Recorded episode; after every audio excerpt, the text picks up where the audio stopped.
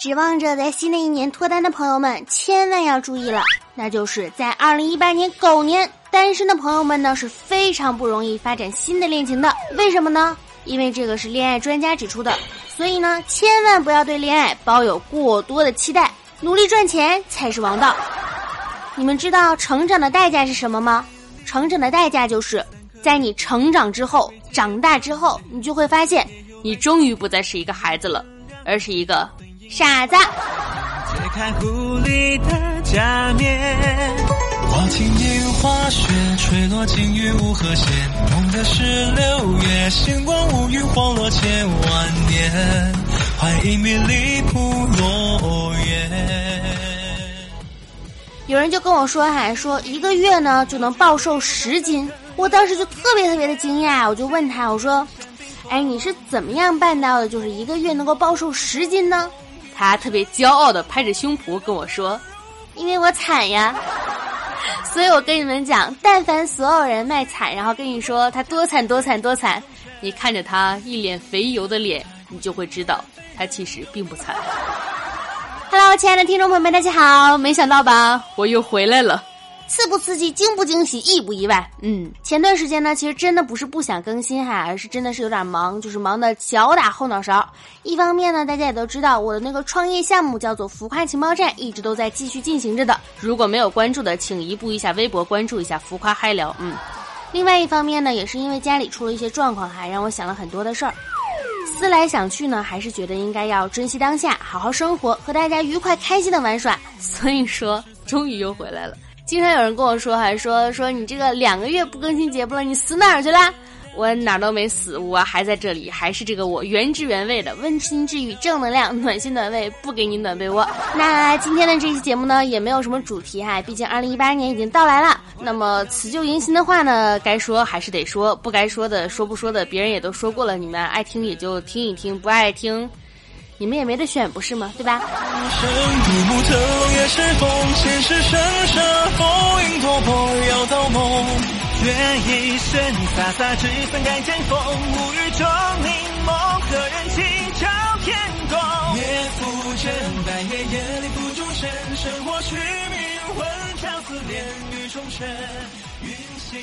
前几天呢，不是因为家里有些事儿，所以回了一趟老家嘛。然后我有个十三岁的一个小侄女儿。哎呸！怎么能是侄女呢？我有个十三岁的小妹妹，她刚刚和交往了一周的一个男朋友分手哈。十三岁初一交往男朋友了，很正常，没关系。那我就问她呀，我说你这个交往男朋友分手了，你是不是很伤心呀？那你伤心之后，你为了交往更好的男孩子，是不是应该好好学习，天天向上啊？就秉承着这个这个不能够摧残祖国的花骨朵嘛，让他好好学习。结果我小妹妹就跟我说。姐姐，原来爱情这么伤，这么让人心痛，我每天心如刀绞。怪不得你，你都二十三岁了还没谈恋爱，实在太正确了。嗯，你开心就好。可是因为什么你伤心，却要在我的伤口上撒上一把盐？谁不想谈个恋爱？真的是，痛苦这种东西呢，天生啊，其实就是应该用来藏在心底的。悲伤呢，天生就是应该用来被努力所节制的。受到的伤害和欺骗呢，总得去原谅。满不在乎的人不是无情的人。最安静与最孤独的成长，也能使人踏实、自信、强大、善良。大不了的吐吐舌头而已，多大点事儿嘛，对不对？所以呢，在新的一年里，我给大家准备了一份你的二零一七年的总结。嗯，听好了啊，这段话可能你听过，也可能你没听过。听没听过你就当是没听过，好吗？在这一年里呢，你一共哈哈哈了幺零零八六次。你热衷于转发抽奖，喜欢做深夜丧逼，热衷于围观八卦，评论区到处都有你吃瓜的身影。二零一七年你用的最多的词是哈哈哈哈哈，笑死我了，哈哈，神经病，哈哈，你要笑死我了，然后继承我的花呗吧，哈哈哈哈。可是你的花呗根本就没有多少钱，为什么要继承你的花呗？十二月三十一号大概是很特别的一天，在这一天里你转发抽奖二零一七条，不过看上去一条也没有中。不不不，你有可能中奖了，傻子。十月九号这一天你睡得很晚，凌晨三点你还在吃瓜。渣浪是你今年卖的最多的 A P P，通知栏到现在也没给你变回来，所以你卖与不卖有什么区别呢？二零一七年你的日常是哈哈哈转发抽奖吃瓜群众青年秃头恋爱与野男人，嗯，在这一年里，你在各大外卖平台点了六百七十八顿外卖。你热衷的菜系成迷，喜欢在夜里吃东西。你点外卖点到多了一种什么程度呢？多到美团以为你是刷票的，把你给封号了，而你只是想多吃点肉而已。你习惯的默默吃东西，评论区里的谩骂你很少参与。二零一七年点的最多的一道菜是烧烤，茄子、韭菜、金针菇、辣椒、四季豆、玉米、鸡翅、鸡腿、鸡脚、牛排、猪排，还有秋刀鱼。二月十二号大概是很特别的一天，这一天里你点了六顿外卖，我猜你大概失恋了吧？四月五号这一天你睡得很晚，三点五十六分还在与食物为伴，那一天你吃的是麻辣小龙虾三斤。这一年你有七十五天，深夜十二点后仍旧沉浸在美食的世界里，睡不着的夜晚还有冒菜的陪伴。在你的美食口味中也藏着高冷的一面。那碗有些小众的臭豆腐，在今年你一共点了二十八次。这一年你有四十八天都点了烤猪蹄儿。在所有熟悉的口味当中，你对烧焦的脂肪的香最专一。还记得加上培根的手抓饼吗？你曾经很喜欢，但最近你似乎把它给遗忘了。在这一年有两千零五十九个小时，你沉浸在猪精的世界里，瘦脸功能的强度从年初的二十六调到了七十三。嘴角上扬时，那忍不住堆起的三道褶是时光荏苒的证明。二零一七年，你最爱的并不存在，你还在寻找着下一道更加好吃的菜，这可能就是你这一年吧。其实啊，差不多每天呢都活得不怎么开心，但是其实你也不用太在意，毕竟活着并不是为了开心，而是为了耍帅。一年到底有多长呢？比如说，二零一六年刷屏的《洪荒之力》与《蓝瘦香菇》已无人再提。在快没有人看《太阳的后裔》的时候，宋仲基和宋慧乔结婚了。我们来看这达康书记最后有没有背锅，抬起了 GDP。也有人求着求锤得锤，举起了中国的雷神之锤。大家从拆迁队的现场散去，又赶忙去着鹿晗和关晓彤的吃瓜现场，自顾自的说着“我觉得不行”，一边又说着“我觉得可以”。年初的时候，大家聚会开黑，玩起了王者荣耀。今天悄悄的就被大吉大利今晚吃鸡代替了。再回看，不止蚂蚁竞走十年了，哈利波特也不知不觉完结了十年。北京奥运会原来都已经是十年前的事儿了。二零一七年呢，似乎走得太快，最年轻的九零后也满了十八岁，于是网友们纷纷的抱起了保温杯，配上枸杞。有些自嘲的说已经是油腻脱发的中年妇女，有些丧着脸打着哈哈说佛系女子不在乎，有些心存乐观感激不盼，自己是精致的猪猪女孩。时间很善变，可能你今晚还在为麦当劳的麦乐鸡丁打 call，明天他就换了副嘴脸，说自己叫金拱门。时间也很健忘，把几缕新鲜送来，又迅速的将它变成回忆带走。往后呢，只是平淡生活里的刺，时不时烧起你记忆的末梢。时间太快呀，我们被推着走，来不及回味，又被他甩在身后。还好时间有的时候也挺慢，总会有人有心的挂记着一些不该记的事。年末的时候呢，朴树哽咽着唱了这首送别，像是对我们唱，也像是跟二零一七年说再见。问君此时几时欢？来时莫徘徊。有的时候啊，我们都期待着明年会更好，但是却不希望明年那么早的到来。哪怕真的是年末了，或者说是明年真的来了，也不会非常的好过。就比如说，有的时候当你不理我的时候，我就会怀疑你是不是去做头发了。嗯。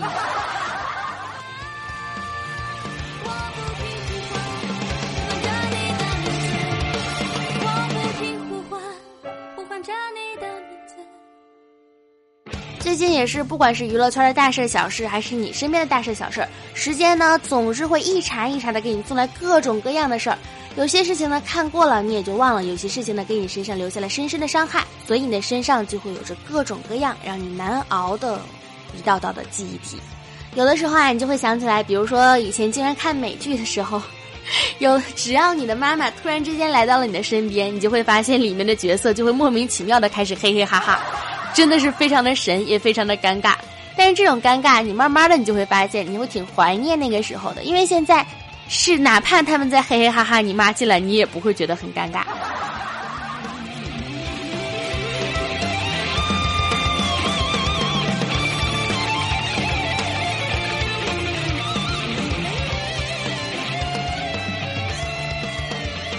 人生不如意呢，十之八九你是一二。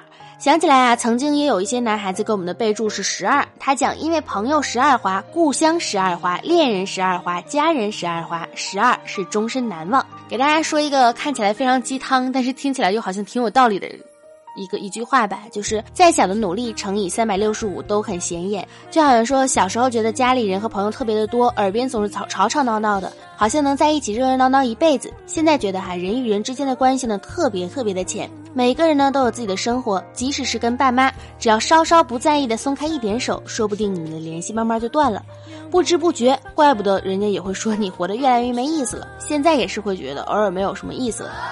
韩剧里的人呢，为什么进了监狱之后出来都要吃豆腐？现在终于知道了。以前做豆腐呢是手工，每次受到环境的影响，例如说温度、湿度的时长等等，做出来的味道呢都是会有一些微小的不同。在世上哈，没有两块一样豆腐的说法，所以韩国人用它比喻一生只有一次去监狱这种事情不好，所以吃豆腐呢来比喻这个再也出不来了，很文艺，很文艺的由来。是我今天呢是一月三号的晚上，但是这期节目应该会在一月四号来发。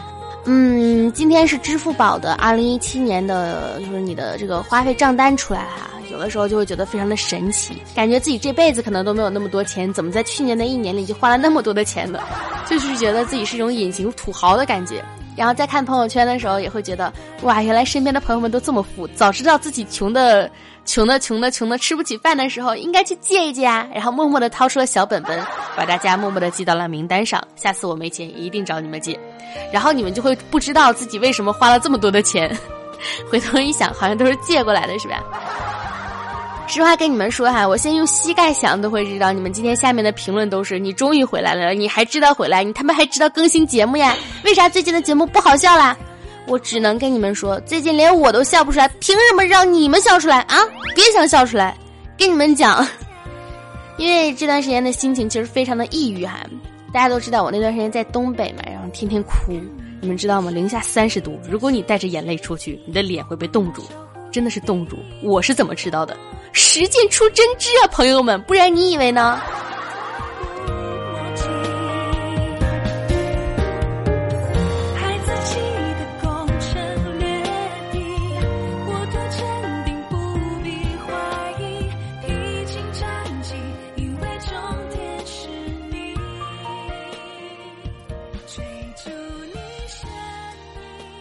是这样的哈，虽然说今天这期节目挺短的，我现在录完干音，我目测可能都不到十五分钟。因为确实是也是没啥料嘛，我太久没更新节目了，我也不知道什么东西谁讲没讲过哈。不管是我们的什么白丝女神啊，还有那个其他那些娱乐主播们，肯定都讲了很多很多的故事。然后我最近身边发生的搞笑的事情，你说说多也不多，说少也不少，该念的时候也都就忘得差不多了。嗯，就是觉得有的时候会有一种感慨哈，就是生了病的老人可能是像是大海里的一块石头，他想。要去拼尽全力的努力的去浮起来，然后去没有办法和水流做抗争，反而会越来越沉了。就是怎么说呢？你就会发现，在你的生命当中会有各种各样很神奇的事情的发生，然后你也会发现，随着你的长大，有些事情你就会不得不去接受它。那么，当你去接受它的时候，你还是会控制不住你自己的一个想法。我最近看了一本书，叫做《致歉信》，啊，是外婆的致歉信。是讲了一个疯疯癫癫的一个外婆，当她得知自己癌症去世的时候，她给她自己的呃孙女叫艾莎写的一封信，呃，非常的感人吧，也推荐大家去看一看。就是嬉笑怒骂皆文章，就是你会发现你生命当中很多那种平常傻了吧唧、嘚了吧嗖、阳了二正的人，当他们把自己真正内心细腻的一面呈现出来的时候，你就会发现这样的一个东西。感动也好，接受也好，你会感觉到它是一种真正的源自于心底的一种想要对你充满爱意的一种表现。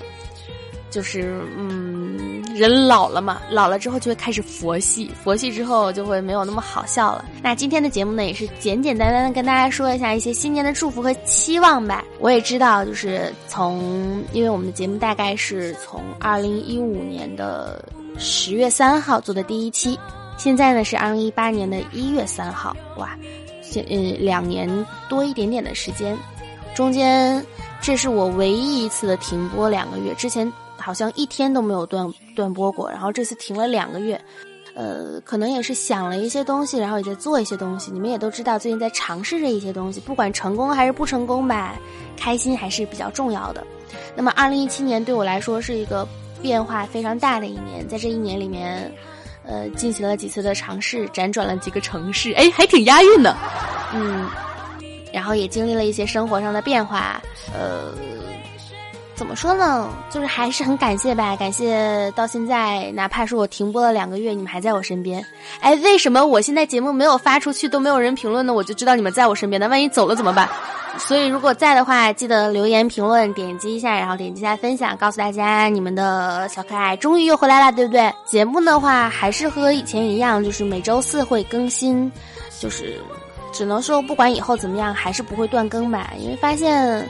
生活少了你们，就会少了一些乐趣，不能这样。嗯，但是啊，最近喜马拉雅不是进行这个年度主播的一个评选大赛吗？我两个月没更新，我还能排三十五呢！哇，厉害了，厉害了！真的是非常感谢大家哈，在一个没有节目，然后也不做直播的我，还能给我投这么多的票，非常的感激。可是三十五名还也没有个什么现金奖励什么的，大家要不打赏一下？